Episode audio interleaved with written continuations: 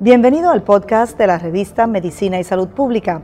Escuche los avances más relevantes para la medicina en Puerto Rico y el mundo. Si desea ver este podcast en vídeo, puede hacerlo en nuestro canal de YouTube Revista MSP. Los matices del virus del papiloma humano. El virus del papiloma humano es una enfermedad de transmisión sexual y tiene más de 100 variedades. Los hombres son los principales portadores y suelen transmitirlo a sus parejas sin saberlo. Puede producir en las mujeres cáncer de cuello uterino, vagina y ano, y en los hombres genera cáncer de pene, orofaringe y ano.